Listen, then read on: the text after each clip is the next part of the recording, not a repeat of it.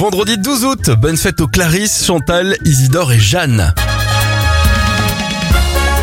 Les anniversaires de stars, l'ex-animateur star de questions pour un champion, Julien Lepers a 73 ans, 68 pour François Hollande et Cara Delevingne a 30 ans aujourd'hui.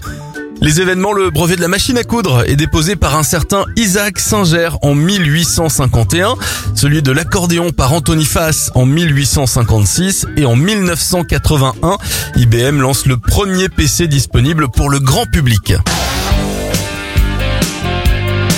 On termine avec euh, l'anniversaire de Mark Knopfler, la voix de Dire Straits, il a 73 ans.